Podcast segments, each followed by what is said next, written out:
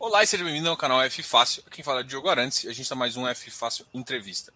E hoje aqui eu tenho o prazer e a honra de receber José Neto e Ricardo Profeta para a gente falar um pouquinho sobre o BRZP, que é um fundo, é, um FIPE da BRZ Investimentos, para a gente falar um pouquinho aqui também da, de como é o mercado de infraestrutura no Brasil, como é, é o mercado de postos no Brasil. Acho que é um mercado novo para muita gente, mas é um mercado que está em bastante crescimento, principalmente com essa questão do agronegócio e também com essa questão de exportação. O Brasil é um país que tem exportado muito bem.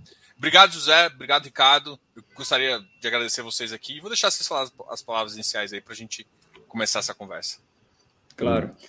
Diogo, eu que agradeço aqui, acho que por abrir essa janela. O FI Fácil está abrindo uma janela importante para um produto importante e que, por mais que seja diferente de fundo imobiliário, a gente vai falar um pouco disso, é um produto que está crescendo muito. Então, talvez a gente pode dizer que o FIPE ele está hoje no momento que o fundo imobiliário estava lá atrás. E é legal a gente poder falar um pouco desse produto, falar especificamente do nosso, do BRZP, o que, que é o ativo que a gente tem investido nesse fundo, e contar um pouco mais então do ativo, do fundo, da BRZ, é, mostrar um pouco a nossa experiência aqui em infraestrutura. Aí, Profeta, por favor.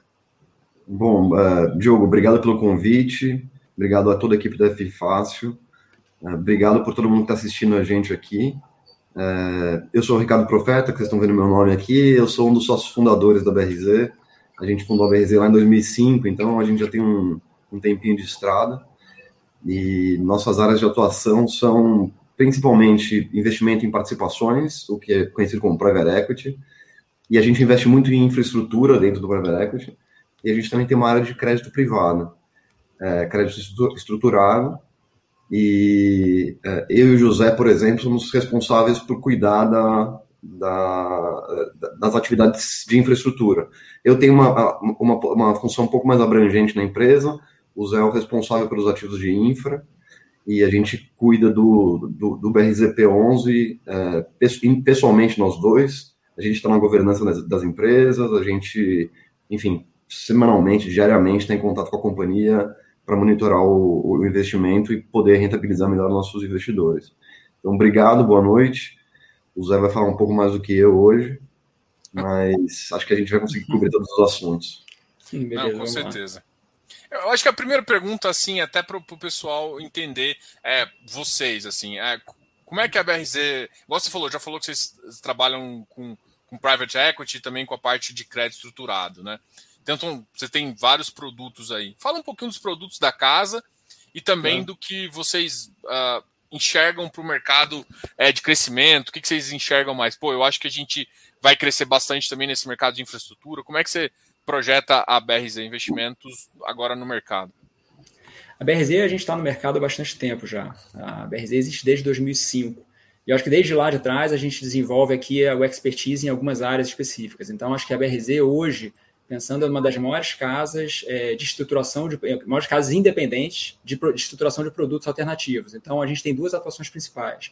Em participação de empresas, ou seja, fundos de participação de empresas, no private equity, e a gente tem também aqui uma área de crédito estruturado e produtos de crédito estruturado. Dentro do private equity, que é uma área que é importante desde a origem da, da, da gestora, a gente tem aqui uma expertise também, acho que em duas novas divisões. A gente olha a infraestrutura desde lá de trás, a gente tem uma expertise profundo aqui em infraestrutura logística e a gente também trabalhou em outras infraestruturas, mas logística que está tá presente no nosso DNA desde lá de trás, em alguns fundos que a gente desenvolveu, não só o BRZP11. E a gente também tem uma atuação histórica grande em capital de crescimento, ou seja, acho que um perfil interessante que a BRZ sempre buscou atuar, a gente entra em empresas que estão no seu momento de maturação, de crescimento ao mercado, pensando aqui em participações, tá? E naturalmente tentando aproveitar aquele empreendedor que ainda está vendo o crescimento para sua empresa a gente investe geralmente nele, junto com ele, para crescer a empresa e lá na frente ter uma saída dela.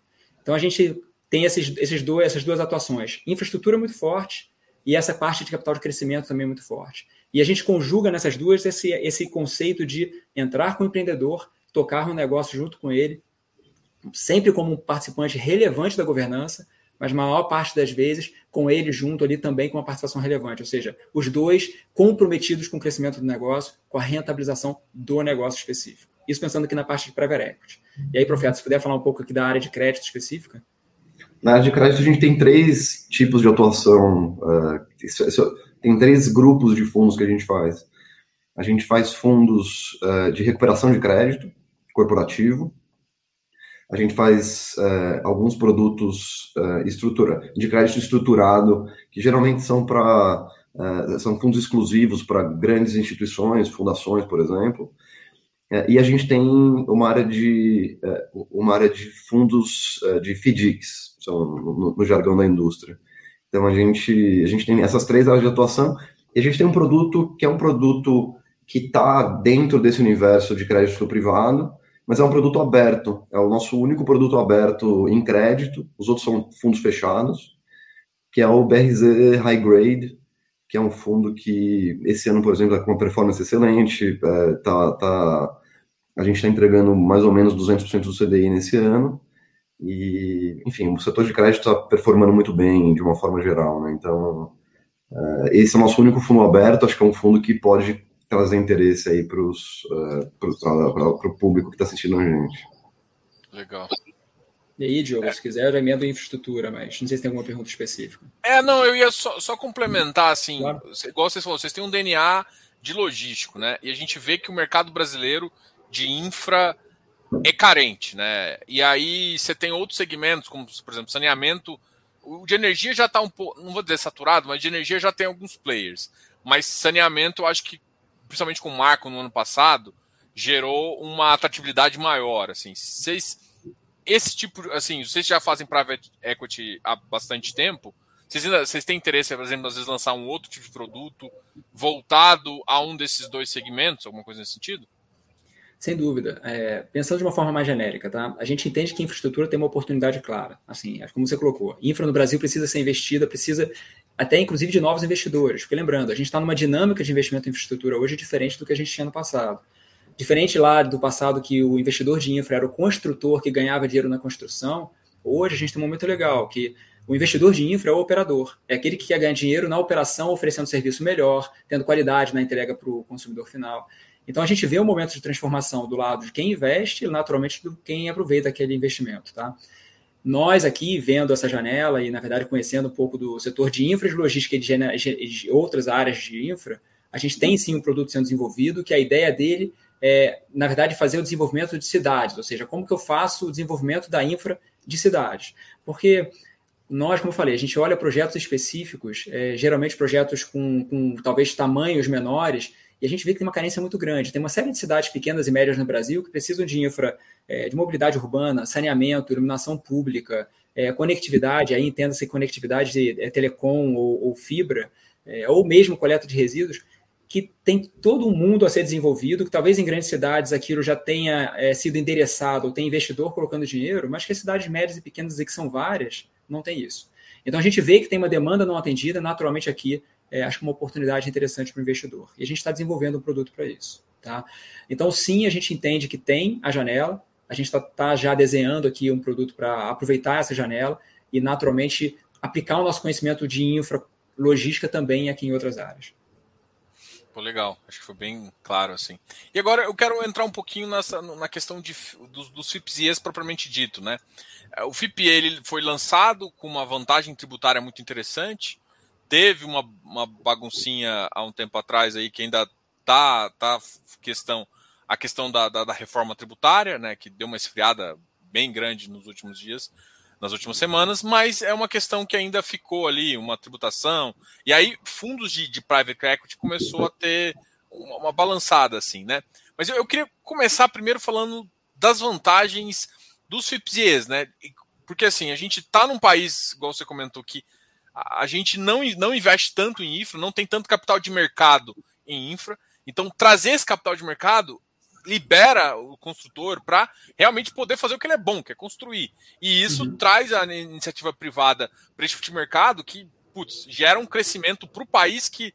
É, acho que o pessoal não, não vê outras praças, mas a maioria das outras praças é feito com capital de, de, de mercado, não com capital do próprio construtor. O construtor vai lá, constrói e faz, né? Sim. Eu queria que você falasse um pouquinho da, dessa visão, né? De como claro. o FIPE encaixa nessa visão de infra para o Brasil. É, voltando até o ponto que eu mencionei, né? A gente está num momento diferente de investimento. E o FIPE não é um instrumento novo, é até um instrumento relativamente antigo, mas que agora está sendo muito usado. E talvez por esse momento que a gente tem de uma demanda, pensando do lado da demanda, de dinheiro novo para investimento, porque como eu falei, quando as construtoras saem da mesa, E quando, teoricamente, bancos de desenvolvimento, por, exemplo, o BNDES hoje, ele tem um papel muito forte na estruturação, mas menor, por exemplo, no financiamento de projetos. Isso está errado, está certo? Não está. Eu diria, não, não tem uma resposta. Eu diria que o BNDES tem um papel super importante na estruturação de bons projetos e ele está fazendo isso, entregando projetos com qualidade.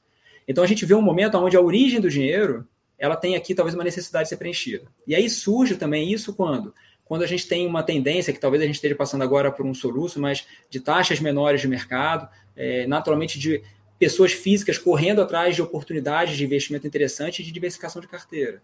E aí, naturalmente, a gente consegue casar as coisas. Eu tenho demanda por dinheiro em infraestrutura, eu tenho alguém querendo colocar dinheiro em produtos alternativos que tenham alguma segurança. E aí o FIPE é o veículo que conecta essas duas pontas. E como que funciona o FIPE? Né? O FIPE é nada mais que um instrumento para você, pessoa física, ou também a pessoa jurídica, mas principalmente pessoa física, entrar e aportar dinheiro em projetos que, vamos pensar aqui talvez até como uma universalização do investimento. Né? Antes, eu, pessoa, antes dos fundos imobiliários, as pessoas físicas não conseguiam acessar grandes prédios comerciais na maior parte das vezes, ou grandes projetos é, é, de plantas industriais.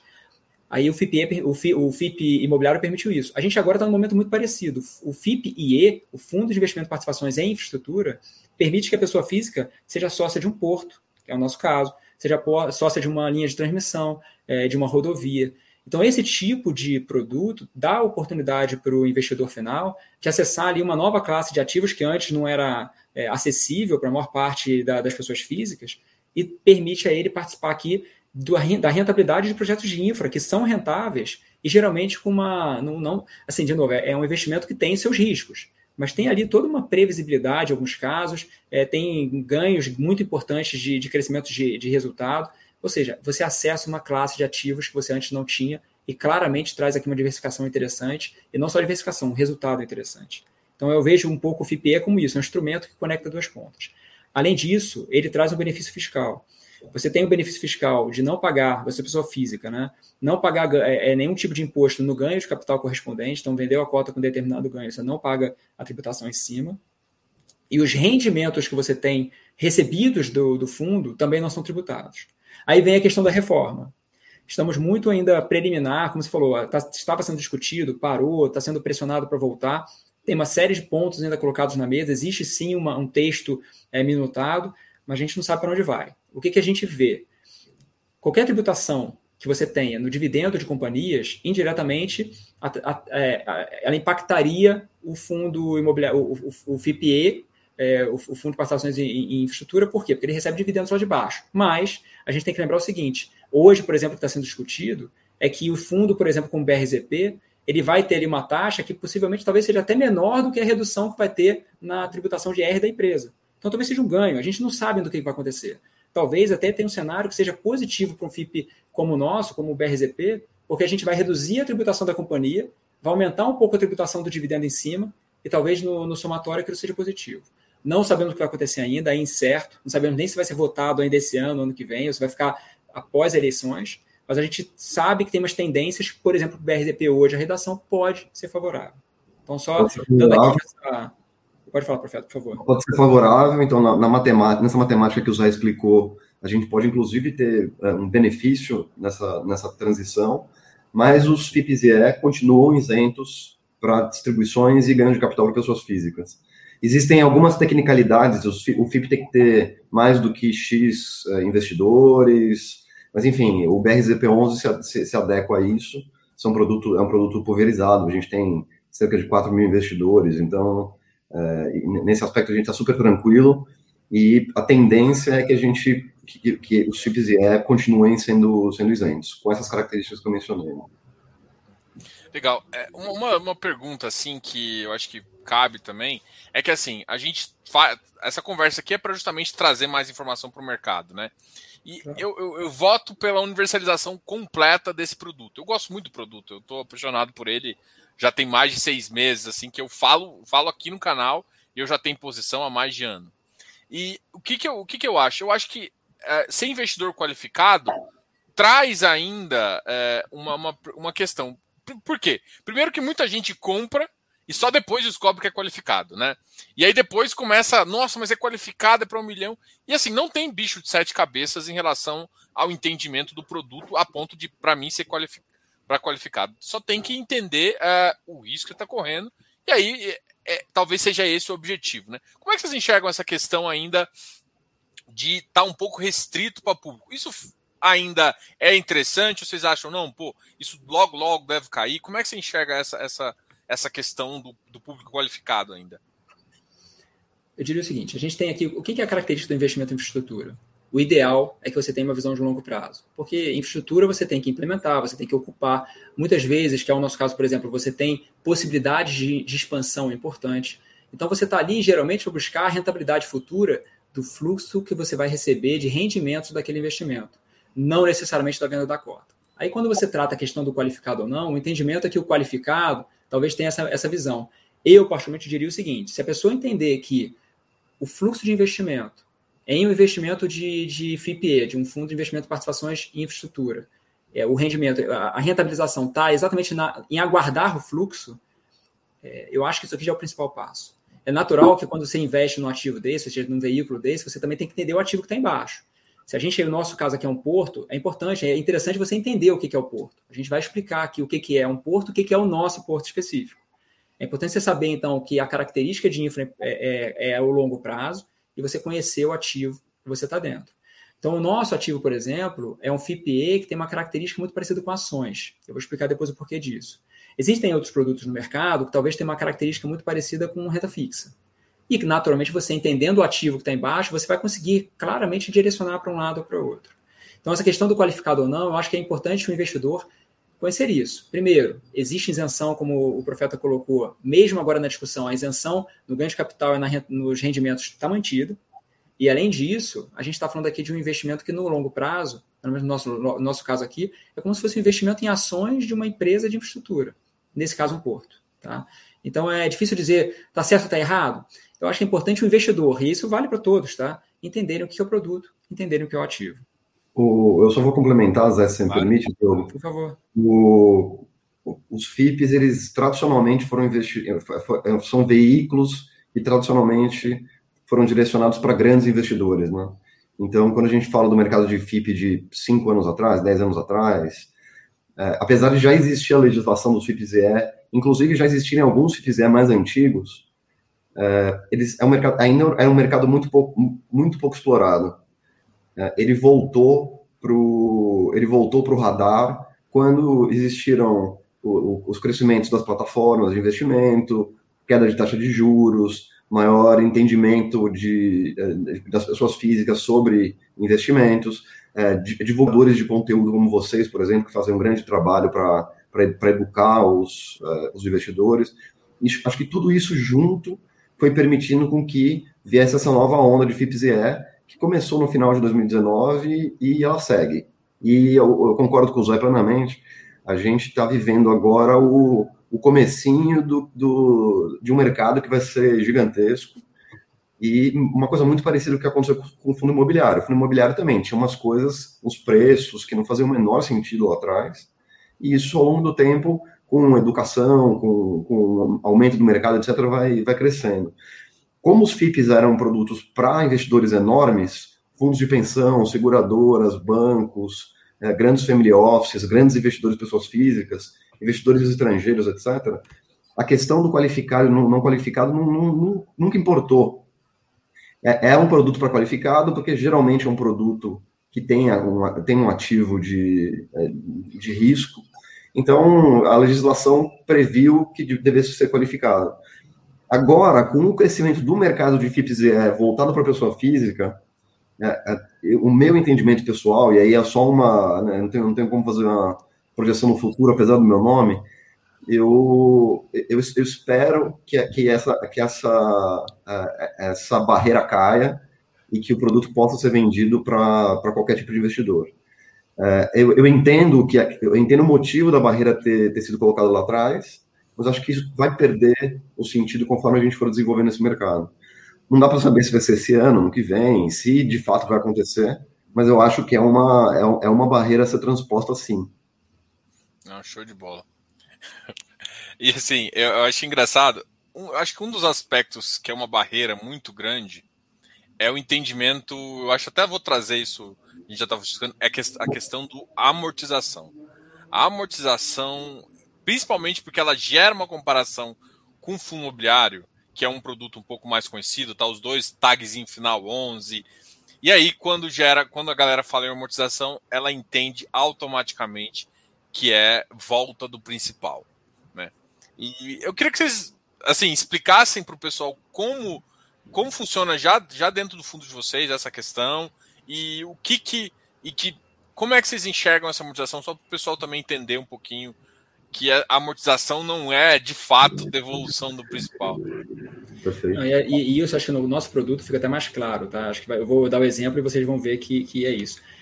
A questão de classificação como amortização de qualquer devolução de dinheiro é só uma, é uma classificação técnica que ela é seguida, mas, de novo, é uma classificação técnica. Não quer dizer de forma nenhuma que a gente está vendendo ações do ativo, que de alguma forma vocês estão perdendo participação no ativo lá embaixo. Então, vou pegar o nosso caso aqui.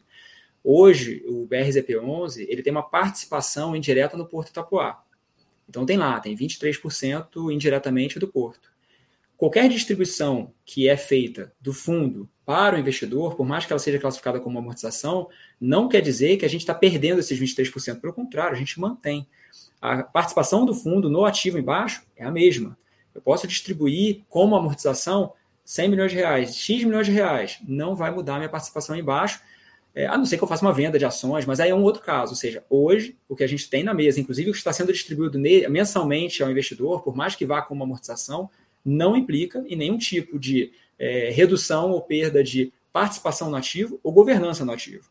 Então, aquilo que vocês, pelo fundo, têm de participação e governança, ou seja, direitos de voto dentro da companhia através de conselho, é mantido. É, esses direitos são mantidos, independente de a classificação da distribuição ser como amortização. É, e, inclusive, esse produto é um fundo que tem um prazo muito longo, em que investe em um ativo portuário hoje que tem prazo indefinido de, de atuação. O Porto Itapuá ele não tem prazo de, de, de, encerramento da operação, ele tem prazo perpétuo. Então, você pode dizer que, no final, é um fluxo indefinido também de rendimentos classificados como amortização. Eu vou, eu vou, eu vou é, complementar aqui também, Zé, de novo. Claro. Eu, a, a gente já tem feito distribuições e a origem da distribuição que a gente tem feito é a distribuição de lucros do porto para o fundo. Então, uh, o, o, o, porto tem, uh, gera lucro, é um porto que já é um, já, já é um pagador de dividendos, já é um porto muito relevante no Brasil. o lucro sobe para o fundo, o fundo distribui esse lucro para os investidores. Só que, ao distribuir para os investidores, por uma tecnicalidade do produto, o investidor enxerga como amortização. Mas a gente já está distribuindo o lucro do, do, porto, que aparece como amortização, mas é lucro. É, o, o, esse nome poderia mudar também, acho que simplificaria um pouco a nossa vida. Por essa distribuição de dividendos, acho que seria o nome correto para o que a gente tem feito. Mas, mas os investidores vêm com amortização. É. Eu acho que essa talvez seja a, a maior dificuldade ainda, porque ela gera um comparativo com um produto que muita gente classifica como semelhante, até pela, pela cota 11 e tudo mais. E aí acha que está devolvendo o principal. Né? Agora, eu, eu, já queria entrar agora num ponto falando da estratégia do fundo, né? E também, agora, antes um pouquinho, Porto, né? Eu acho que é, Porto é um, não é uma operação tão óbvia, assim, apesar de Porto, o que, que ele vai fazer? Ele vai ter a capacidade de transpor uma mercadoria de um ponto para outro, entrega, coloca ali no navio e faz isso. Mas tem várias micro receitas dentro, micro não, tem vários tipos de receita dentro do porto que é interessante também entender. E, além disso, tem, tem tipos de portos específicos para cada um. Eu queria que você comentasse de maneira geral aqui, pensando que. Falando com o seu investidor também, claro. já, para a gente entrar na estratégia do, do, do BRZP11. Não, perfeito. O BRZP11 ele tem como objeto o investimento em atividades portuárias e atividades logísticas relacionadas à atividade portuária. Por isso que é lógico que esse assunto vai ser ligado a porto. É, o mercado portuário, e acho que talvez fique fácil da gente visualizar, é, ele é basicamente caracterizado pelo tipo de carga que você movimenta naquele porto. Então você vai ter geralmente um porto é, que é um porto dedicado a containers, que é o nosso caso, você pode ter um porto que é dedicado a, a granéis vegetais, a granéis minerais, a líquidos, é, combustíveis, outros líquidos. Então você vai geralmente classificar o seu porto, quando você pensa na, no tipo de operação dele, para o tipo de carga que ele movimenta. Existem terminais portuários que são terminais mais é, generalistas, são terminais de múltiplas cargas. O que acontece é que, como qualquer tipo de especialização, se eu sou um terminal é, de container e eu opero só aquilo, eu tendo a ser muito eficiente em container, tendo a ter margens super elevadas para container, e eu naturalmente faço aquilo muito bem. Mas se eu for movimentar outra carga, eu talvez nem possa, ou se eu puder, vou movimentar com uma certa é, dificuldade. Eu sou, é, então. É, os, equipamentos, no nosso caso, os equipamentos são todos dedicados a container, estão desenhados para container, os equipamentos no cais, os equipamentos no pátio, o Zé vai mostrar isso, mas a gente faz especificamente container. E a arquitetura do porto, o desenho dele foi pensado para isso.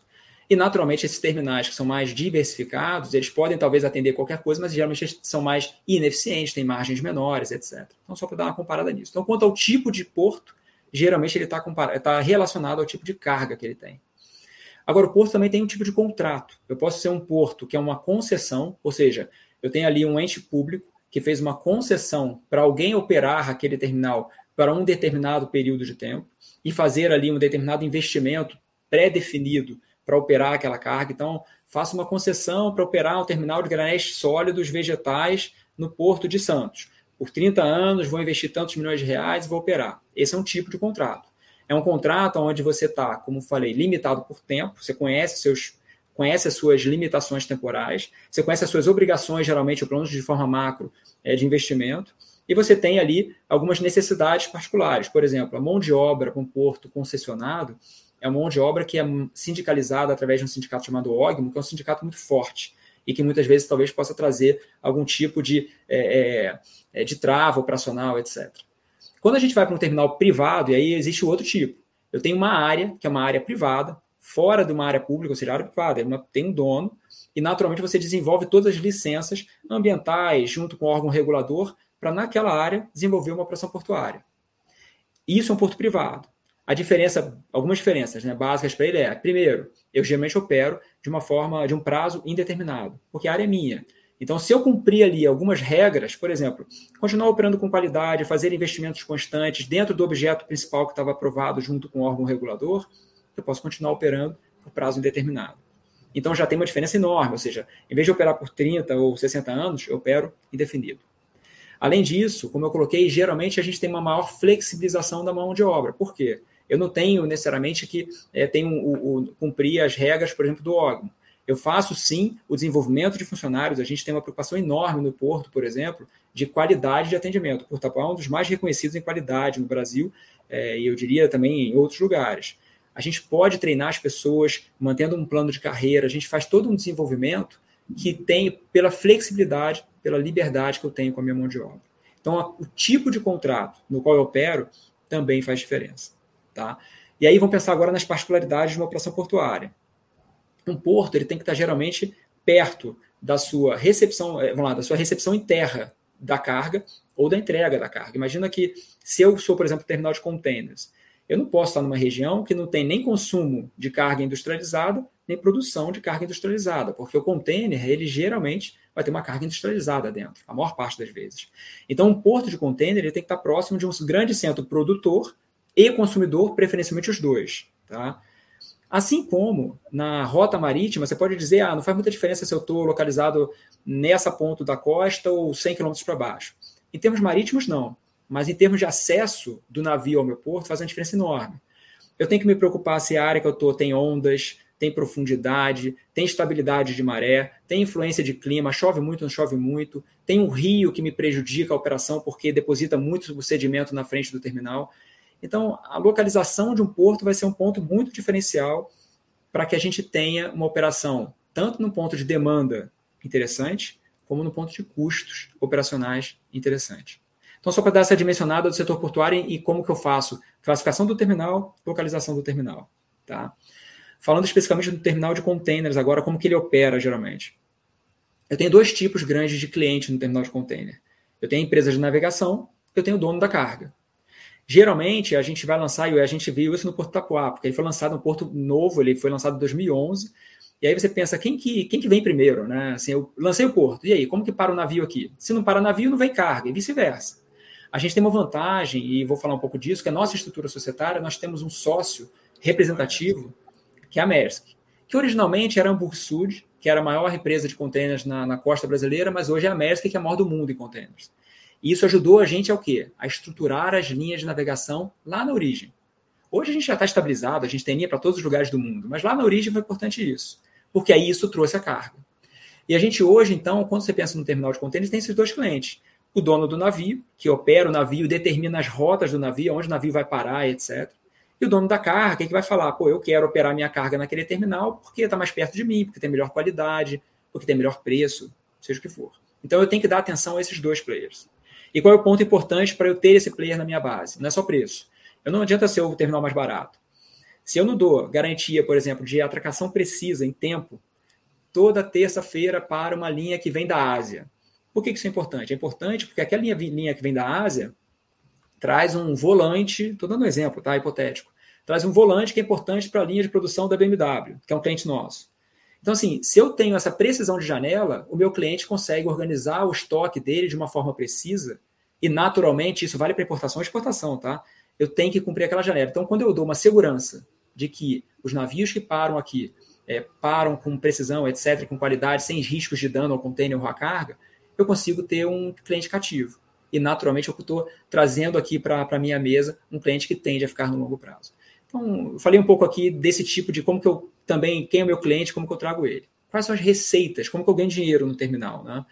Existe a receita que é a receita de atracação do navio, o navio atraca, eu tenho uma receita para parar esse navio ali, então já ganho um valor por esse, por esse momento de atracação.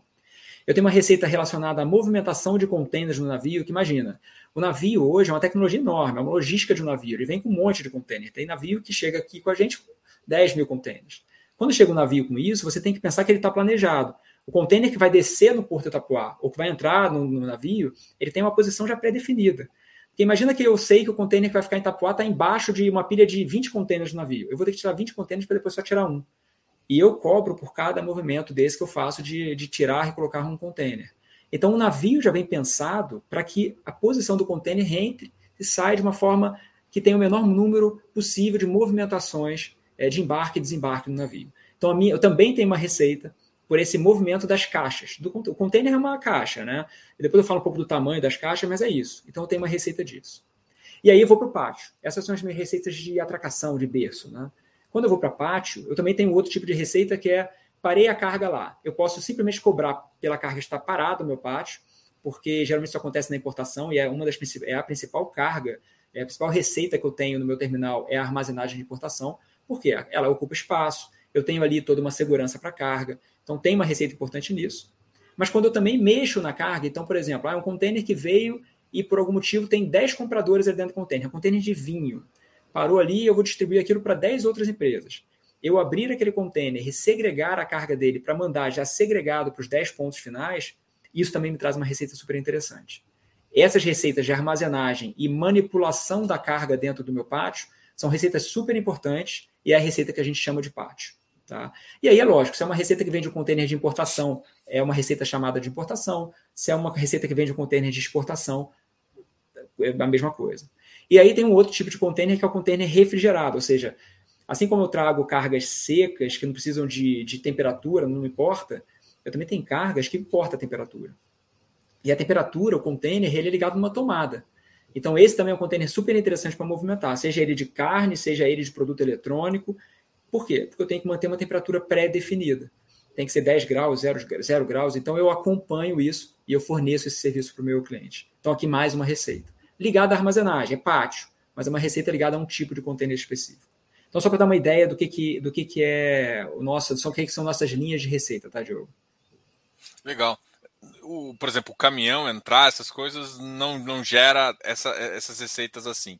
É só as receitas são geralmente pela movimentação das cargas. Eu posso até ter alguma receita relacionada a um transporte, porque eu organizei o transporte, porque eu subcontratei, mas não necessariamente o caminhão entrar ou sair, ou seja, no meu gate eu vou ter uma receita atrelada a isso. isso. A não ser que seja um transporte correspondente a alguma, algum serviço que nós estamos prestando.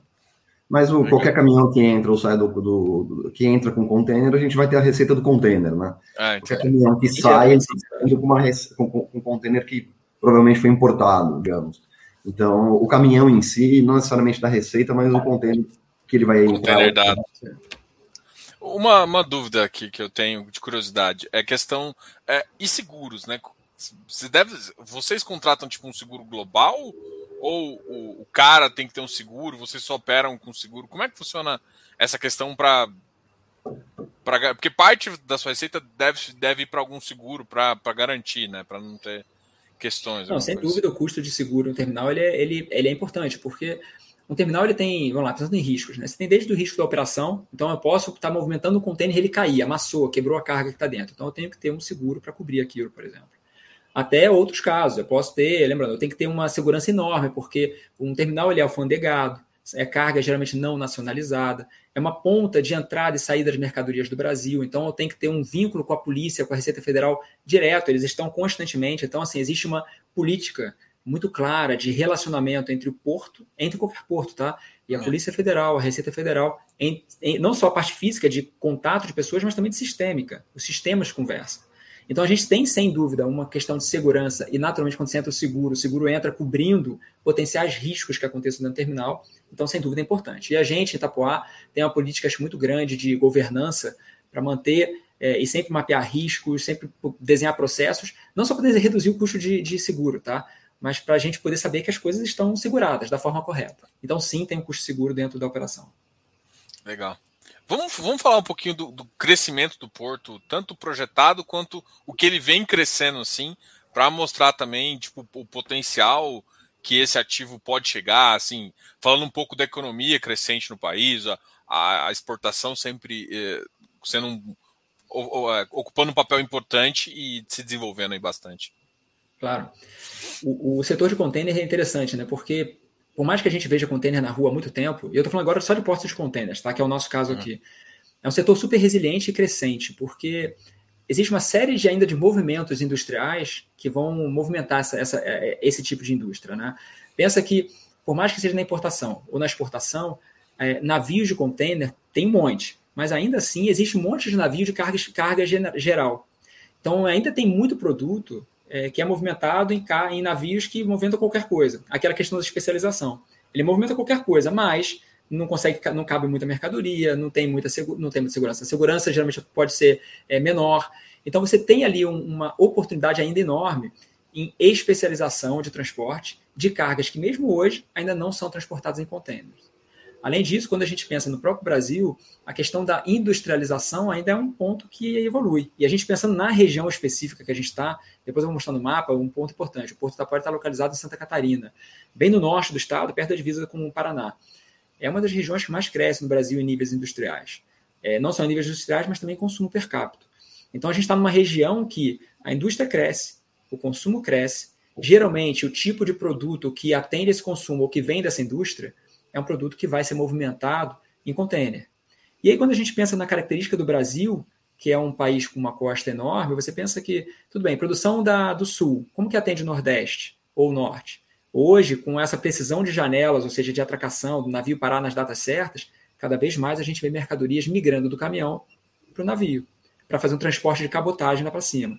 E isso traz mais containerização. E da mesma forma, uma mercadoria produzida no Nordeste ou no Norte, que vai atender o Sul, o Sudeste ou qualquer região, ele cada vez também ganha mais potencial de ser transportado em navio. É lógico que depende se é perecível, se não é, mas independente, ganhamos market share no setor onde a gente atua.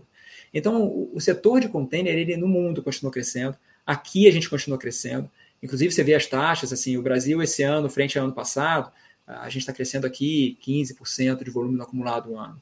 Então, ainda tem um crescimento muito grande, o Porto Tapau está crescendo muito grande, está crescendo bastante. Eu vou falar um pouco daqui a pouco do Porto. Mas então, sim, a questão de container ainda é uma tendência que tem bastante espaço para crescer. É, quando a gente fala de terminais portuários, a gente vai ver depois que não é um, o terminal portuário não, não é uma loja ou um galpão é, logístico que você pode surgir em qualquer lugar com uma certa velocidade. O terminal portuário, para surgir um novo e naturalmente aumentar a competição, por exemplo, em determinada região, você tem um processo de licenciamento, de licenciamento super longo, você tem um processo de construção super complicado, e isso traz aqui uma segurança, uma barreira de entrada super é. significativa é. nesse setor. Né? É isso que, é isso que eu ia falar, alertar para o pessoal que isso como barreira de entrada te bota cinco anos na frente do investimento até ele sair. E até lá você já. É isso aí, pelo menos, tá? Assim, a gente, é lógico que hoje acho que até o, o, as entidades públicas estão muito mais eficientes do que era na época que nós fizemos aqui o nosso licenciamento. O nosso licenciamento demorou muitos anos, mais de 10 anos. Ou seja, você pensar num prazo desse hoje, não, hoje com certeza é um negócio muito mais eficiente, mas ainda assim pode ter certeza que é bem demorado. E além disso, você tem uma escassez de áreas. Como eu falei, porto não surge em qualquer lugar. Não é qualquer lugar que tem profundidade adequada, proteção da área adequada, etc. Conexões com rodovias, etc. Então, pensando aqui na hora, até uma pergunta que surgiu já linkando com isso. Como você escolhe, como você vê um porto, como que ele ganha representatividade é, no mercado, né? como que ele se diferencia? Container, como eu falei, container cresce, mas eu tenho que ser um cara diferenciado para operar aquele container. Eu tenho que estar ali mostrando o seguinte, é, eu, eu consigo me diferenciar e ganhar share. Então, um porto de container, como eu falei, ele tem que estar numa região, pensando para a terra, que eu estou perto do ponto consumidor e produtor, que eu tenho rodovias que de alguma forma me permitem esse acesso, e preferencialmente eu tenho que estar fora do, da interferência urbana. O que quer dizer isso? Um terminal, isso vale para qualquer terminal portuário, mas o de container é o mesmo. Se ele está dentro de uma cidade, a cidade interfere na operação dele e ele interfere na operação da cidade. As pessoas não gostam de ter um monte de caminhão lá dentro da cidade dela, tem mais trânsito, tem maior risco para o carro de passeio, tem maior risco para as pessoas que estão atravessando a rua. Então, um porto que está dentro da cidade tem complexidades operacionais de, urbanas que prejudicam. A gente, por exemplo, eu, depois eu mostro aqui uma foto no mapa, a gente está totalmente fora de uma área urbana. A gente está numa área que nós desenvolvemos nova, apesar de estarmos super próximos de Joinville, que é a cidade, em termos econômicos, mais importante de Santa Catarina. Apesar de a gente estar super próximo de, de, de Curitiba, porque a gente está próximo da, da, divisa do Estado.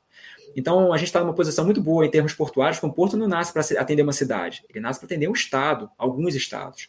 E a gente, naturalmente, está muito bem posicionado na parte de terra. Quando a gente vai para a parte de mar, não é muito diferente. Eu tenho que estar em uma área que tem profundidade, preferencialmente natural, que eu tenho água protegida, porque se tiver efeito de onda, eu vou ter que construir um, um, um negócio chamado quebra-mar, que é colocar aquelas barreiras enormes para o navio ficar atrás dela para as ondas não atingirem. Isso é super caríssimo, caro. Caríssimo. É, e a gente, por exemplo, está localizado numa baía. É uma baía de água tranquila, que permite a gente operar quase o ano inteiro, e uma baía que tem um, sistema, um processo de assoreamento muito baixo. O assoreamento é, é deposição de sedimentos no fundo, né? ou seja, ter que ficar refazendo a profundidade. A gente tem um, um efeito menor disso. Então, esse é um outro aspecto importante. E a gente combina esses dois pontos. Então, quando for analisar acho, uma operação portuária como um todo, é importante verificar: está perto do ponto consumidor-produtor? Tem acesso marítimo interessante? Pode crescer? E aí vamos agora, depois eu vou mostrar aqui, acho que o mapa. Talvez até, o Diogo, se me permite, eu vou projetar aqui o mapa. Pode projetar, eu já, já coloco aqui na tela. Só ver se como que eu faço isso aqui. É, tem um compartilhar aí. É, aí acho que eu já escolher. consegui aqui, ó compartilhar. Vou aproveitar para responder uma pergunta que eu estou lendo aqui. Se o. Claro. Uh, se quiser em bolsa como a FI, ETF, FI Infra, FIDIC, todos têm final 11. Esse tipo de produto chama FIPE, Fundo de Investimento em Participações de Infraestrutura. Então, é uma outra classe de ativos e o nosso fundo negocia com o ticker BRZP11. B de bola, R de rato, Z de zebra, P de Paulo, 11. Uh, a, questão do, do final 11 acaba virando uma confusão mesmo, mas acho que vale a pena a gente deixar isso claro. Não, perfeito. É o mesmo final do, dos fundos imobiliários, se confunde. É, não sei se está vendo o mapa já aqui, acho que tá, tá, já tá, todo mundo está vendo, né, Diogo? Todo mundo está vendo. Tá, então aqui, só para mostrar, nós estamos localizados aqui nessa baía, que é a Baía de Babitonga, muito próximo a Curitiba, muito próximo a Joinville, Jaguará do Sul, que são pontos super importantes de produção e consumo é, da região. E aí, agora entrando na questão das características portuárias que eu mencionei. Né? Isso aqui é o Porto Tapuá. Isso aqui é o ativo que, quando você compra a cota do fundo, você está comprando indiretamente ações desse porto. E o que, que o porto vê? Assim, como eu falei, ó, a gente, você olha ao redor dele, não tem área urbana, tem área urbana fora. A nossa rodovia de acesso é uma rodovia independente. E, naturalmente, isso aqui traz um benefício porque não tem interferência urbana. Quando eu penso, porém, porém na questão de acesso portuário, eu estou perto de Joinville que é a maior cidade do estado, um dos maiores centros produtores e consumidores, e de outras cidades, tá? Isso aqui me traz, então, uma eficiência também de terra muito grande. Quando eu vou para a parte, então, como mencionei, como eu vou olhar um terminal portuário, né? O terminal portuário hoje, ele pode estar operando muito bem, mas a gente está pensando sempre no futuro. Assim, o investidor daqui que eu falei é um investidor de longo prazo. A ideia é que ele veja a geração de caixa que vem lá na frente também. E aí, quando a gente vê o seguinte, isso aqui, essa foto é uma foto atualizada. O porto ele tem uma área total de 450 mil metros quadrados próprios, do qual a gente já opera 250 mil. A gente ainda tem área de expansão aqui própria, já comprada, nossa, inclusive com a parte de licenciamento, de 200 mil metros quadrados. Então a gente tem aqui uma possibilidade de expansão enorme é, em uma área que já é nossa, ou seja, a gente controla essa expansão. Então, quando for olhar, acho que uma qualquer como qualquer empresa, a empresa, se você está investindo nela, você quer que ela cresça. Você não está investindo para ter aquele, aquela, aquela, aquele fluxo fixo. Geralmente você espera que ele cresça. Porque isso aqui é muito, como eu falei, é um investimento muito parecido com ações. Eu estou ali apostando que o player tem diferencial, que o player está crescendo e que ele pode continuar crescendo. Como que ele pode continuar? Expandindo. E a gente tem essa possibilidade. Tá? Eu, eu, aí, vou, vou, eu vou, até falar. emendar aquela pergunta que a gente tinha discutido quando a gente trocou certo. uma ideia inicial, que é a questão do, do CAPEX, né? Que é, é um problema, é um pouquinho de problema para fundo imobiliário, mas dentro aqui do, do, do, FIP, você acaba não tendo essa, esse, esse problema, porque você já, dentro da estrutura societária, você já faz a reserva de capital para CAPEX, acaba o pessoal tem que entender que diminui um pouco o rendimento, mas você investe aqui para gerar mais capital no futuro, né? Exatamente. Assim, uma operação portuária é super rentável, tá? A gente aqui fechou o ano passado com margem de EBITDA de 53%. É, e esse ano eu vou falar um pouco aqui de como estão os resultados é, de volumetria e um pouco de dados macro que dá claramente para capturar que a gente tem uma tendência de crescimento nessa, nessa, nesses, nesses números. Tá? Então, quando a gente tem esse tipo de resultado em uma operação, a geração de caixa é muito grande. A gente fechou o ano de 2020 aqui com uma alavancagem em torno de 1,4 vezes dívida líquida EBITDA. A gente agora já está abaixo de 1. Então, assim, a gente tem, uma, a gente tem um momento hoje muito favorável para quê? Tem que fazer expansão, que inclusive vai acontecer expansão, é, de novo, vendo o longo prazo, crescimento, rentabilização futura, eu tenho como alavancar meu terminal de uma forma muito importante. A gente está falando aqui de um terminal que fechou o ano de 2020 com um EBITDA de quase 200 milhões de reais que esse ano, com toda essa questão da movimentação, o, o câmbio favorável, para a nossa operação, o câmbio maior é favorável, por exemplo. A gente está aqui falando de um terminal que tende a ter um resultado crescente, é, com, com um crescimento significativo. E, naturalmente, isso aqui ajuda a potencializar a alavancagem e gera caixa para poder fazer o investimento. Sem prejudicar, lógico, distribuições. Você pode reduzir, mas você mantém distribuições. Pode falar, Diogo, por favor. É, não, é justamente isso. É, eu, eu, trabalhei um pouco no, no mercado de óleo e gás e tal, e um pouco ligada nesse mercado. E tudo era dolarizado. E eu acredito que o container também, essa movimentação, tudo que você falou de pátio, é tudo também dolarizado, certo? Ou, ou tem algumas receitas que não? As receitas ligadas, por exemplo, à atracação de navios, a movimentação de embarque e desembarque, geralmente são receitas não ligadas a dólar. Mas a receita de importação, de armazenagem de carga de importação, é uma receita que indiretamente é dolarizada. Por quê? Ela tem alguns fatores. Quanto mais tempo um container importado fica parado, maior é o valor que eu recebo, porque tem um valor por tempo de armazenagem.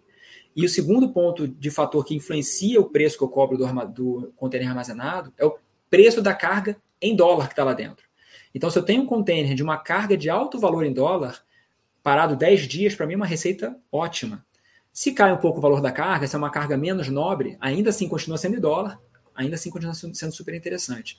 Então, sim, eu tenho uma parte significativa da minha receita dolarizado, é, apesar de não ter nenhuma, é, não ter dívidas em dólar, tá? Então a gente não tem dívida em dólar, nossa dívida é em reais, é atrelada hoje ao CDI.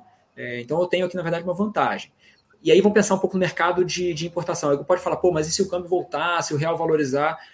O mercado de importação, ele, ele tem um dinamismo, né? O país, ele quando está com câmbio maior, ele tende a importar menos, porque fica mais caro importar, é, e aí ele aumenta as exportações. E quando o câmbio está favorável, ou seja, o real, por exemplo, valoriza, a tendência é que se importe mais. Então, mesmo que o câmbio caia, a tendência acaba sendo talvez de crescimento no volume de importação. Então, uma coisa meio que compensa a outra. É lógico que demora um pouco para essa, essa compensação acontecer, mas sem dúvida, se o dólar cai, eu perco no momento zero porque meu preço de armazenagem cai, mas por outro lado, eu aumento o volume de armazenagem de importação porque a importação sobe. São movimentos contrários, geralmente. Né? E essa, então, essa, essa receita de importação dolarizada que o Zé está mencionando, ela representa 40%, 50% do faturamento do terminal, tá? Então ela é bem significativa. Então é um ponto super positivo para a gente. Né? É, por isso eu digo que seja, a gente pensando aqui no resultado desse, desse ano de operação que a gente tem um dólar favorável, um volume crescente sobre o ano passado, a gente tem uma tendência de, de resultados também muito favoráveis. Né? E, uma, e um, um detalhe, Zé, que eu, não, que eu não queria perder a oportunidade, claro. o, Diogo, o Diogo mencionou uh, a gente eventualmente ter uma queda de rentabilidade no primeiro momento para fazer os investimentos, né? Mas hoje em dia o mercado de dívida, especialmente para infraestrutura, que também, também tem veículos incentivados, né? É um mercado que está com taxas muito boas e está com prazos muito longos, inclusive com carências, etc. Então, é, o Zé falou, né? A gente está super pouco endividado. A gente tem menos de uma vez EBITDA de dívida para uma dívida que hoje tem mais ou menos oito anos de prazo. Então, a gente está muito, muito, muito confortável. Para fazer a expansão, essa é uma a expansão de pátio, que é a primeira, que é essa que o, Zé mencionou, é uma expansão que re, é relativamente barata. Relativamente, porque nada no Porto é barato, né? É tudo muito grande, é tudo muito caro. Mas a parte de pátio, ela, ela é um tipo de investimento mais barato então, a gente vai tranquilamente ter como trazer dívida para a companhia, uma dívida longa, uma dívida que não vai atrapalhar o fluxo de distribuição de dividendos para os acionistas, e isso vai é, permitir que a gente continue crescendo e crescendo a rentabilidade. Eu não sei se agora é a melhor hora para eu falar também, Diogo, mas aproveitando o gancho aqui, eu acho que tem uma confusão enorme entre, é, é, entre dividend yield e taxa interna de retorno que é uma confusão que acontece muito com os fundos imobiliários de renda. É, o fundo imobiliário de renda, você tem, por exemplo, uma laje comercial que está alugada, a renda daquela, daquele aluguel vai para o fundo, o fundo distribui para o investidor. Então, você tem um perfil de, de, de, de rentabilidade mais ou menos estável, e aí dá para comparar um fundo com o outro, um fundo que, tá, que é de laje comercial, de galpão logístico, de, enfim, não importa. É, num, a questão é que esse, esse é o que a gente chama de dividend né, de pagamento de dividendos, geralmente mensal ou trimestral.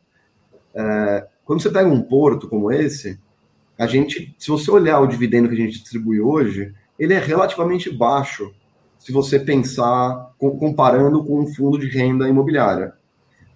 O problema é que, como a gente, o problema não, mas a, vantagem é que como a gente tem um crescimento muito grande pela frente, porque tem obra de expansão, porque esse mercado cresce naturalmente. É, enfim, a gente está numa região muito favorável. Não vou repetir tudo que o Zé já falou, mas, enfim, tem um crescimento muito, muito grande pela frente. É esperado que ao longo do tempo você vá crescendo também as distribuições. E projeto de longo prazo de infraestrutura, a gente está falando de crescimento de 10 anos, de 20 anos. Então, é muito tempo que você tem de crescimento. É, o Zé mencionou esse crescimento, essa obra que a gente está fazendo no pátio, mas a gente também tem uma obra possível de ser feita no, de aumento do cais do porto. Aqui. A gente já tem as licenças, né, onde, onde o Zé está mexendo com a setinha ali, a gente pode aumentar em 50% esse cais. E aí a gente aumenta mais ainda a capacidade do terminal. É, então tem muito crescimento pela frente, é, e a métrica que o investidor tem que olhar não pode ser o dividend yield. O dividend yield hoje, hoje é para ser baixo porque o porto está tá em processo de maturação. A questão é que, para quem compra hoje, a expectativa é que o, é que o pagamento de dividendo vá crescendo ano a ano, até que ele fique com um pagamento muito significativo de dividendo. Obviamente, isso vai corrigindo a cota para cima, então o ideal é que você entre quando a cota está deprimida, que é o caso hoje. É, a gente. É, e, e, aí a gente tem as taxas internas de retorno. A gente, no nível atual de, de cota, a gente olhando para as projeções que a gente usou lá antes da pandemia, que, e, e como o Zé mencionou, a gente ano a gente está tendo um crescimento muito grande no Brasil inteiro, em todos os portos, e em Itapuã não é diferente. A gente, a gente fala de dividend yields próximos dos 20%, desculpa, de taxa interna de retorno próxima de 20% ao ano. Então, o dividendo ele é pequeno hoje, ele vai crescendo, vai crescendo, vai crescendo, até que ele supera os 20% de tal forma que você fique é, com, com a, a, sua média ponderada fique ali na casa dos 20, 18, 18%, sei lá qual é o número que exatamente que está na cota de hoje.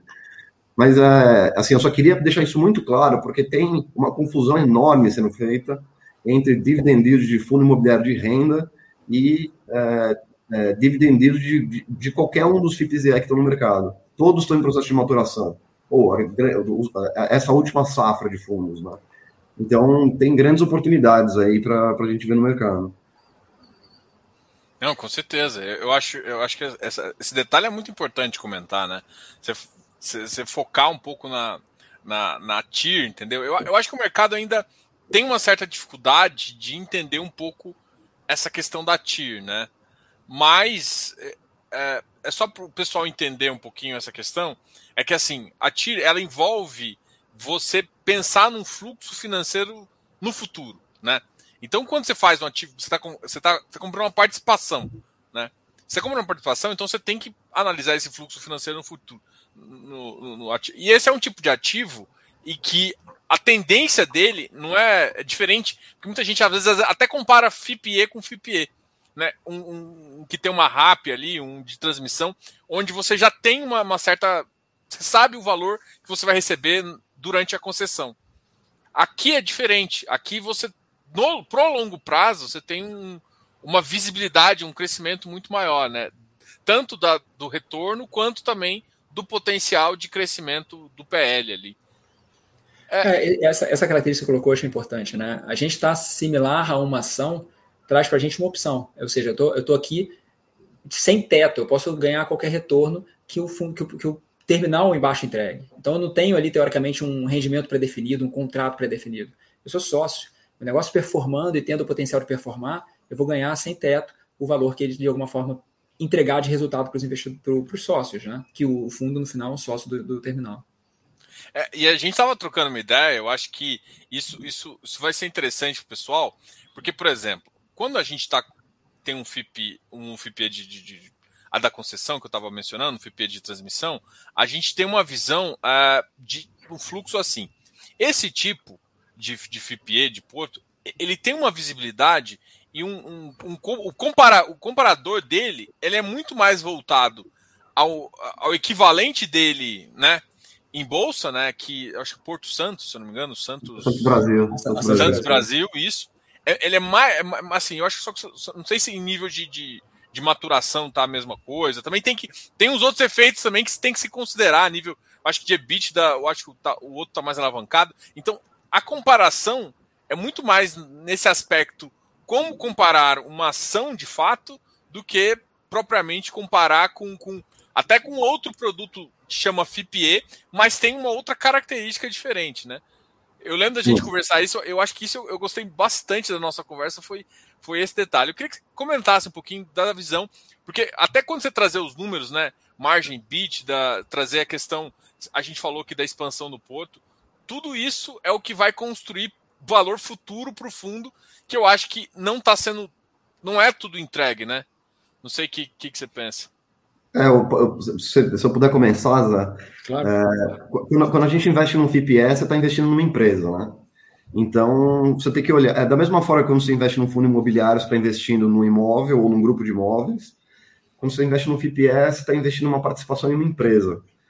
É, de, dependendo de qual for a empresa, você vai correr um risco, você vai ter um retorno esperado, etc. Então, assim, o fato de chamar FIPE não significa que tem a mesma coisa embaixo. Pode ter uma linha de transmissão, pode ter geração de energia, pode ter é, um porto. E são, são tipos de investimento com perfil de risco e retorno diferentes. É, a gente tem um perfil de dar mais rentabilidade, porque a gente é, uma, é muito comparável a minha empresa mesmo, acho que é o, é, a gente tem uma empresa aberta em bolsa, que é Santos Brasil, acho que é o nosso melhor comparável aqui, sem dúvida. É, mas é muito difícil de comparar o, o, o, BRZP com um fundo que tem uma linha de transmissão lá dentro. São dois, dois bichos diferentes. Da mesma forma que, é, que você não pode comparar um fundo imobiliário de shopping center com um fundo imobiliário de galpão logístico. São dois bichos diferentes. A questão toda é que o investidor tem que saber que ele vai olhando para o. Uh, ele está olhando para o longo prazo. Quem entrar para coletar o, a, a, distribuição de dividendo ou amortização, como a gente falou no começo, é, do, no, no, no, primeiro período, está é, tá pensando do jeito errado. Esse é um fundo que ele está em desenvolvimento, está em maturação. Eu não sei se a gente vai ter a oportunidade de mostrar os números, mas, enfim, está crescendo e, e, a expectativa é que a gente continue trazendo rentabilidade para o investidor que tiver essa cabeça de longo prazo. Claro, nada impede que o investidor compre a cota 75 e a cota se recupere muito rápido, ele pode ganhar, ele tem um ganho de capital, ele pode aumentar, sair, ficar, enfim. Aí vai de cada um. Mas a cabeça do investidor tem que ser uma cabeça de longo prazo. Como é com ações, por exemplo, né? Claro que sempre tem o day trader, né? Tem o cara que compra hoje para vender amanhã e tal. Mas é, a cabeça certa, na minha opinião pessoal, e enfim, eu faço isso profissionalmente há duas décadas quase, é de que esse tipo de investimento é para longo prazo, é para é é você alocar o seu capital de longo prazo, esperando grandes rentabilidades no longo prazo. Se vier antes, ótimo, mas é para longo prazo. É. Eu, eu, acho... que... Pode falar, Não, pode falar.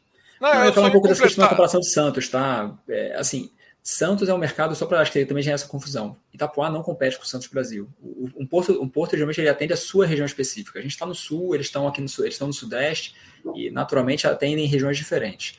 Inclusive hoje, quando a gente pega a nossa operação e a gente pensa aqui em precificação barra resultados e for fazer um múltiplo implícito, a gente tem um múltiplo implícito no preço hoje de cota para o ativo portuário Porto Itapuá, abaixo de 10 vezes, por exemplo, é, Enterprise Value EBITDA. Quando a gente pensa no, no caso específico de, de, Santos Brasil, a gente tem isso aqui muito mais próximo a 20, 15, 20 vezes. É, aí você pergunta, mas qual característica? É uma questão de a nossa cota, historicamente, até um ponto importante que quem analisar o preço a ver, teve uma queda de preço de cota. E aí pergunta, pô, mas calma isso aqui tem alguma coisa a ver com o resultado do ativo? Lembrando, o BRZP11 tem um ativo, é o Porto Tapuá. O Porto Tapuá continua crescendo o volume, é, cresceu o volume de importação, que é a principal carga, cresceu o volume de exportação, ou seja, todos os volumes cresceram em um cenário onde o câmbio é favorável, então a gente reforça. Tendência muito positiva para o ativo. Então não, tem, não existe nenhum ponto, aspecto que você possa dizer, não, tem alguma mudança conjuntural e tem alguma coisa sendo vista. Não tem. Mas o preço da cota, talvez pela questão do conhecimento do produto, essa questão do investidor qualificado ou não, caiu durante a pandemia. A gente lançou o fundo é, uma semana antes da pandemia pegar a bolsa, lá em 2020. Para terça-feira cota... pré-carnaval, terça-feira pré-carnaval do ano passado. Então, não dava para ter. É, foi assim. Passou a gente duas semanas. A gente teve cinco circuit breakers na B3 é, ao longo dos 30 primeiros dias de negociação do fundo. O fundo, o fundo entrou na bolsa desabando, junto com tudo, né? Tudo desabando. Mas aí é um tipo de produto que, uh, que, que, pouca gente conhece, é, é um, é, é o, o porto em si pouca gente conhece. A gente está começando a ter mais visibilidade agora de é, divulgadores de conteúdo como vocês, por exemplo, que trazem mais potenciais investidores, etc., para entrar mais profundamente né, no, na análise do produto.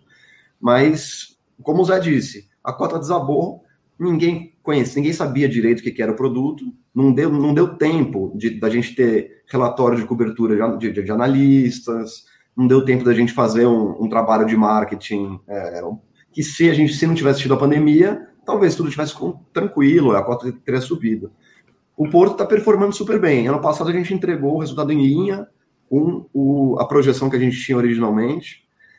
É, apesar do ano passado ter sido um ano complicado, com muitos fechamentos de portos na China, na Europa, Estados Unidos, fechamento de cidades, enfim, vocês conhecem a história bem. É, mas a gente conseguiu mesmo assim entregar o resultado do esperado. E esse ano a gente está com um crescimento muito significativo quando você olha para os volumes o câmbio favorável, todas as cargas subindo. Então a gente deve ter um, assim, um, um ano muito, muito positivo. E o que, o que torna mais absurdo ainda, absurdo não sei se é a palavra, mas torna é, é, de, mais difícil de entender porque que a cota está para baixo do, do momento de lançamento. Para vocês terem uma ideia, a gente fez um split de cota no meio. Então, o, o valor de lançamento equivalente na cota de hoje é 122 reais a gente está negociando perto de 75. Então caiu um terço o resultado, sendo que a gente está com uma performance muito positiva no, no ativo. No ativo investido. É, assim, eu, imagino que justamente essa questão de da galera não estar não tá informada. E aí, muita gente procura o, o final 11 como renda. E esse é um ativo, é, é muito claro que é um ativo de private equity mesmo. Né? Ele, ele se comporta muito é, é, é, como aquela galera que vai. Até eu vou fazer uma comparação simples, vocês me perdoem. É com fundo de desenvolvimento. Às vezes o fluxo começa, ele, a, a, vendas começam a aumentar assim, aí começa a pagar um pouquinho e depois vai. A diferença é que tem um retorno e você não tem um retorno no final e tal, então tem um prazo assim. Mas é, é, é meio pensando no futuro, né? Essa, essa escadinha tá muito mais clara. Eu queria, assim, se, se não se importar, ou eu mostrar ou você um pouquinho dos dados do fundo, né? A gente está com uma hora, mas eu queria mostrar os, os, dados do fundo, não, os dados do Porto, até para o pessoal entender. É, eu, eu, acho claro, que a questão eu... da TIR que o Ricardo, que o profeta falou aqui, acho bem legal. Se você quiser controlar, senão eu também estou com ele aqui do lado para a gente mostrar. Eu vou, já vou jogar aqui. Eu, vou, eu, só, eu só vou responder uma pergunta do Eleu Eduardo aqui. É, o NDD 11 tem a, a parte da dívida dos Batistella, que está pagando IPCA mais 8,22. Qual a dívida do BRZP? O BRZP não tem dívida, tá? É, é, o BRZP tem uma participação societária no, indireta no porto. Então, são, são dois veículos que, apesar dos dois é, receberem dividendos do porto, eles são ativos que não tem nada a ver um com o outro, tá? É, ali é uma dívida, é, o veículo da família recebe, paga a dívida, e o investidor vai ter um. Uh, vai, vai, recebendo o, o, fluxo de pagamento da dívida, uma dívida que, se não me falha a memória, de 20 anos. E do nosso lado, a gente recebe os fluxos, desconta os custos do fundo e distribui tudo. Se o porto performar melhor, melhor para o investidor do BRZP, mas a gente não tem dívida, tá? Indiretamente ações, né? Já estou com é... Ah, boa. Obrigado, João. É, aqui não, só para mostrar então, isso aqui é o nosso relatório mensal. A gente tem um relatório que ele traz aí atualização de volumes, algumas informações mensalmente e repete para todo mundo ter no mesmo relatório mais fácil acesso os resultados históricos financeiros. Tá? Então, aqui só para mostrar um pouco aquele efeito que nós mencionamos. Né? A gente teve uma queda de preço de cota que, no, no nosso entendimento, não, não tem nenhuma explicação frente ao desempenho do ativo, mas só para mostrar um pouco como está isso. Mas pensando aqui no desempenho do ativo, isso aqui é o que a gente tem, por exemplo, acumulado de volume agora de crescimento. Né? A gente vê julho, por exemplo, 21 frente a 20, a gente cresceu 20% de volume. Quando eu analiso a comparação de 21, 7 meses de 2021, frente a 7 meses de 2020, eu cresci 14%. Quando eu comparo, mesmo com 2019, que é antes da pandemia, eu cresci 15%. Então a gente está realmente numa tendência de crescimento e muito voltado ao quilo, ou seja, o Porto ele tem uma característica de qualidade muito clara, tem uma característica de longo prazo muito clara. E aí, naturalmente, a gente é, vê, esse, vê esse crescimento vindo é, também para o resultado. Quando a gente olha aqui embaixo, até colocamos aqui, depois eu entro na questão de retorno, tá? um pouco dos resultados históricos, para ver, ou seja, a tendência de crescimento no terminal. E aí um ponto importante, tá? O terminal hoje ele tem uma capacidade de 1,2 milhões de teus de movimentação. O que, que é isso? Teus é o tamanho do container, tá? Para ter uma, uma ideia de ordem de grandeza, nós lançamos o terminal aqui com 500 mil teus de capacidade. Operamos com 500 mil teus até 2018. A gente vê que até extrapolamos aqui um pouco a capacidade, a gente movimentou acima. E aqui nós lançamos uma expansão do terminal de 500 mil teus para 1,2 milhões de teus. Por isso que a gente voltou a crescer. E aí agora, como gente, em 2018 e diante, né? E aí, como a gente viu ali agora, a gente tem uma tendência de crescimento de novo em 2021, mantendo essa curva. Quando a gente vai para receita e EBITDA, e aí falando de EBITDA direto, a gente também mantém aqui uma tendência de crescimento. E aí, naturalmente, como a gente mencionou, com maior volume, maior concentração de importação, no cenário de campo favorável, o 2021 tem uma tendência nova de crescimento aqui em cima. E aí a margem disso tudo, um terminal que mantém a margem histórica é, em um nível muito bom e tem potencial de crescimento em cima disso. É, a gente vê que a indústria hoje tem players já operam com margem maior, com margem maior é, e a gente aqui tem todo um crescimento para diluir custos fixos, por exemplo, que naturalmente favorecem esse crescimento de margem. E isso leva àquela questão da alavancagem que a gente colocou fechamento lá atrás, lá em 2022, de 1,2 vezes é, dívida líquida EBITDA, é, e agora a gente está num patamar bem mais confortável que isso já no em julho, fechamento de julho de 2021. Então, é, o resultado do Porto ele, ele, ele, tem se mostrado muito favorável, muito é, consistente. E quando a gente compara com as projeções originais, que esse é um ponto importante, né? lembrando, o ativo foi precificado com base em precificações, em, em, em projeções de uma consultoria independente chamada Legio, que está com todas as projeções disponíveis no prospecto do fundo. Tá? E a gente continua entregando conforme as projeções da Legio.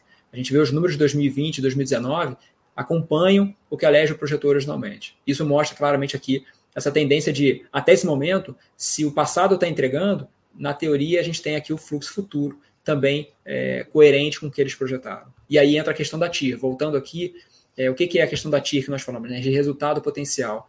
Isso aqui é a taxa interna de retorno que a gente tem para cada tipo de preço de cota. Ou seja, a cota hoje, que está a 75 mais ou menos, considerando os fluxos futuros da Legio, projetados de distribuição de dividendos, tirando os custos do fundo, porque afinal o, custo tem, o fundo tem custos de manutenção. Após esses custos, considerando os fluxos da Legio, a gente tem aqui uma TIR é, nominal para o negócio de 18%.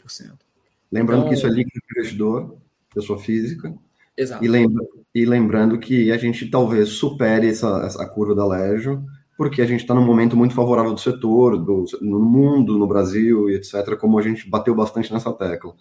Mas usando essas projeções da Legio, que acho que são, são projeções muito apuradas, eles fizeram com muito é, é, com muita profundidade, dá para ver que a gente está no nível de 18% de, de taxa interna de retorno. Isso significa o quê? O investidor que comprar e carregar o papel indefinidamente vai ter o equivalente a 18% de, de ganho ao ano, se as projeções se mostrarem é, verdadeiras, obviamente. Né? Então tem, tem um risco. Mas dá para ver que, mesmo no 120 ali, onde foi o, mais ou menos o preço de lançamento, a gente está com quase 14% de taxa interna de retorno líquida para o investidor final. Então, é, é, é um, assim, é, acho que dá para mostrar para vocês o nosso, assim, a, a, a, a, nossa falta de compreensão de que, de, de assim, por que, que o, a Costa está negociando num preço tão, é, tão depreciado em relação ao lançamento. Acho que é muito difícil a gente ter uma, é, um, um papel de infraestrutura, com infraestrutura geralmente é baixo risco, de longo prazo, com que já, já é pagador de dividendos, já construído, com projetos de expansão já licenciados, etc, etc, etc, entregando 18% de, de taxa interna de retorno. No mundo, quando você fala de, de projetos de infraestrutura, você fala de retornos baixíssimos, né? De 5% ao ano, coisa do tipo. Aqui a gente está a gente tá com uma, talvez boa oportunidade. Não, com certeza. Eu acho que é, eu acho que o, papel da gente conversar aqui é justamente o pessoal entender é, um pouco do, da visão de vocês, entender essa diferença entre o ativo e tal, ver o potencial do ativo e muito descorrelacionado, né? O tipo da operação com o que o preço no secundário está acontecendo, entender um pouquinho. Eu acho que o mercado tem uma dificuldade clara de, em, em fazer fluxo e projeção. Né? Eu até tinha trocado uma ideia até com o José que eu acho que essa seria uma, uma dificuldade é, do mercado, né? Que, que eles não conseguem ver TIR, aí confunde TIR com yield, aí não entende que, pô, uma coisa você está projetando um fluxo futuro, que você está fazendo isso. Acho que o pessoal tem uma certa dificuldade em entender isso. Ah, eu acho que é papel a gente conversar também, até para explicar para eles. Pode falar. É, eu, eu, acho que sim, e, e, voltando um pouquinho, eu vou fazer uma outra comparação simplória aqui, mas acho que ajuda, né? É, a gente está. Quem, quem compra um, um FIPE está comprando uma participação numa empresa. Pode ser uma empresa de porto, pode ser uma empresa de linha de transmissão. É, ninguém. Mas você está comprando uma empresa. Então, é, o, o, é muito mais razoável você comparar os FIPs e E com ações da bolsa do que você comparar com um fundo imobiliário. Assim, você tá, a comparação é muito mais justa se você colocar uma, as ações do que colocar fundo imobiliário é, é, é, um, é um animal completamente diferente do, do FIPE. Ninguém compra Magazine Luiza e fala que o dividend yield está mais baixo do que o e comparando com, com o fundo imobiliário. É, ninguém é, ninguém compra uma empresa listada em bolsa. Claro, existem bons pagadores de dividendo, mas ninguém compara com o fundo imobiliário. Todo mundo entende que é muito diferente. Então, acho que um papel que a gente tem é de educar os investidores e de explicar aqui ah, quem está comprando um FIPE está comprando uma empresa de infraestrutura num veículo incentivado e empresas de infraestrutura geralmente têm a característica de ter fluxos um pouco mais previsíveis, um risco menor, dependendo do tipo de, de, de infraestrutura, obviamente. Mas são projetos de longo prazo que, que estão com oportunidades de rentabilidade assim difíceis de encontrar em, em vários momentos do, do nosso mercado. Né? Tem uma pergunta aqui que envolve um pouco, talvez, dessa, dessa visão de ah, mas quando ele entra em maturação, né? Porque você tem uma expansão da, do pátio de carga, mais uma expansão. Então, se você também não faz tudo isso de uma vez, você faz isso escalado. É, como é que vocês enxergam assim? Ah, a maturação pode falando, chegar. Claro, falando aqui um pouco até das projeções originais é, que estavam lá atrás, feitas pela LED. Lá atrás, que entenda-se, é, é, no início do fundo. Tá, prospecto, é. É, a Legio tinha a projeção de um cenário base que ela acreditava que seria que o terminal ia fazer só uma expansão de pátio e de compra de equipamentos e aumentar a capacidade em 50%, ou seja, ia de 1,2 milhões de teus para 1,8 milhões de teus. E essa expansão, em todas as projeções que eu mostrei ali, com aquela TIR de 18% ao preço de hoje, ela considera essa nova capacidade, ou seja, um crescimento de 1,2 para 1,8. Quando ela via um crescimento, um investimento em 22, 2023 23, 24, 25 e 26, com a entrega dessa capacidade por totalizada por volta de, um, de 2026, e naturalmente as curvas se estabilizando por volta de 2028 e 2029. Tá? Isso tem tudo no prospecto, tem todas essas curvas lá de volumetria, de, de Posso taxas. mostrar? Pode mostrar, se estiver aí, sem dúvida. É, que eu não estou com ela aberta aqui, tá? Acho que eu tô. Enquanto você fala aqui, eu vou mostrar. Tá. Então, assim, a, o cenário base que a LEG usou para, para poder é, é, fazer aquelas projeções tinha lá uma curva de, de, de crescimento que dava esse, essa expansão até 2026. Tá? E basicamente fazendo expansão de área de pátio operacional e compra de equipamentos. Ela tinha um outro cenário também de investimento maior, para você chegar acima de 2 milhões, próximo a 2,5 milhões de teus de capacidade, ou seja, o dobro do que tem hoje de capacidade. E aí você teria que fazer mais expansão de pátio, construir essa, essa operação de berço, né? ou seja, construir aqueles 400 metros de cais que o, que o profeta mencionou e comprar mais equipamentos. Isso traria também uma curva de dividendos muito maior. Aí entra o ponto que a gente colocou. Você ter sociedade, ou seja, ter ações, indiretamente que seja, de um terminal desse, o crescimento futuro vem para o seu fluxo. É, o, a valorização do ativo, ela traz fluxo para você no futuro e, naturalmente, traz um ativo de maior valor. Tá? O que o, o Diogo está mostrando aqui é o estudo da Légio, que ele é anexo ao prospecto. É um estudo enorme, ele é bem profundo, explica o setor, explica a região, explica o potencial frente a concorrentes. É, ele fala uma série de pontos para você entender a indústria e ver as projeções. E, naturalmente, ali você tem essa curva de crescimento de volumes nos cenários que eles desenham. Tá? Então, acho que tem aí acho que uma, uma característica muito básica, mas é isso. É, o cenário base, investimentos até 2026, em torno de 300 milhões de reais para fazer isso, segundo a projeção deles, é, chegando aí no volume é, estável a partir, se não me engano, 2028, 2029.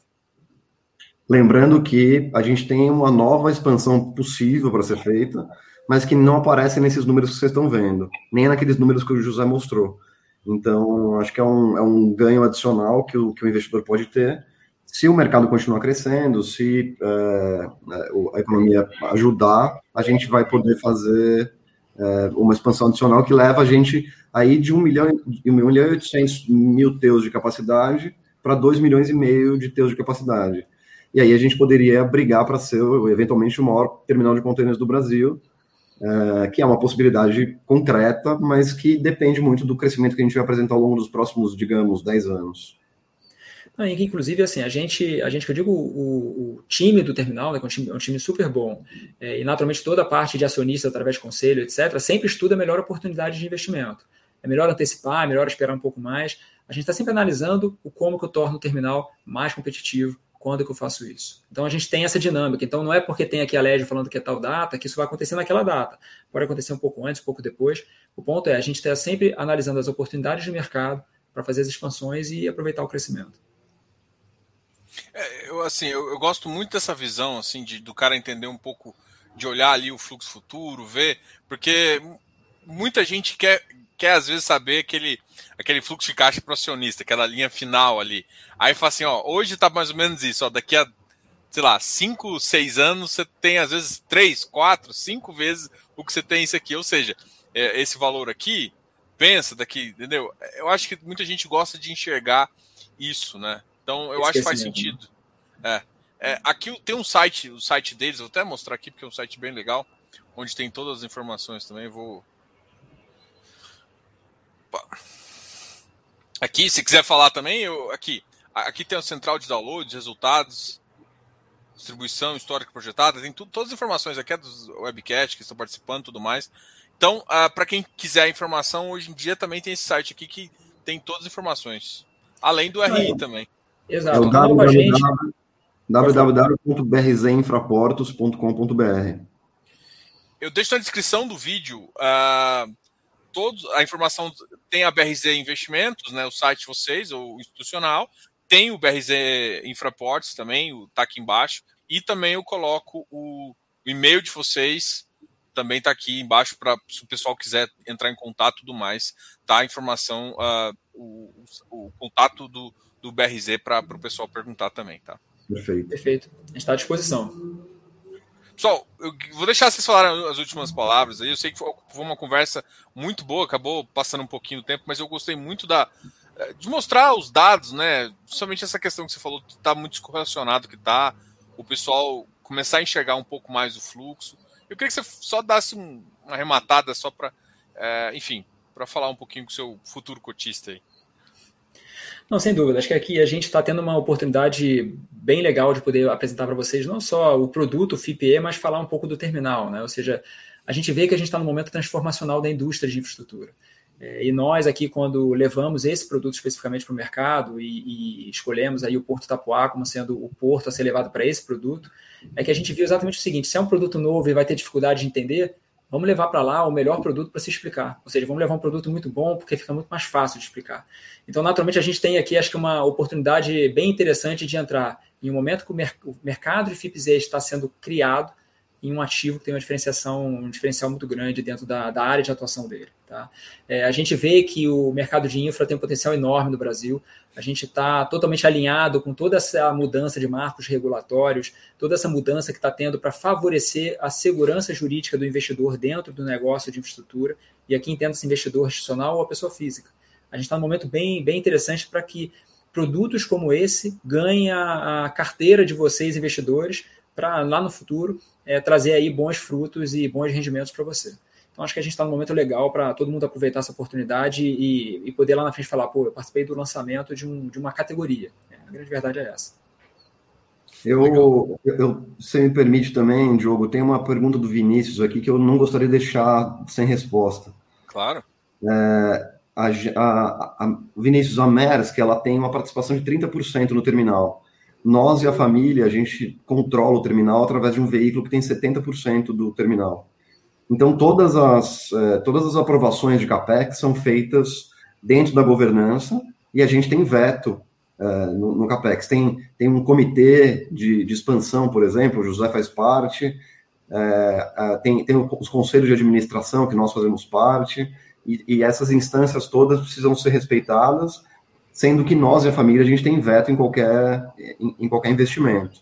Então, o nosso papel na governança é garantir que os investimentos sejam investimentos que vão aumentar a capacidade do porto, vão, vão melhorar o nível de serviço, vão atender, a gente vai atender melhor os clientes, mas mais do que qualquer outra coisa, que sejam investimentos pensados em rentabilidade.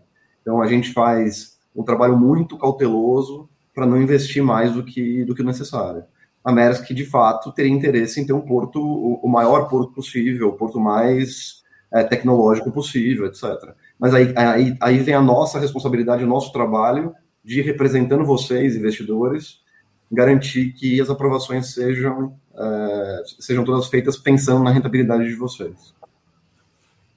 Oh, show de bola. Acho que está respondido, Vinícius. Obrigado, José. Obrigado, Ricardo, eu gostaria de agradecer de novo, não só esse bate-papo, como a abertura da gente trocar uma ideia antes também. Eu acho muito legal é, esse, essa, essa informação que trazer para o seu cotista e trazer para os futuros também cotistas aqui.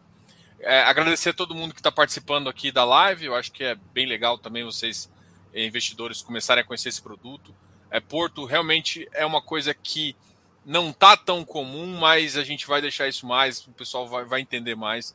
E é por isso que a gente conversa com o pessoal aqui.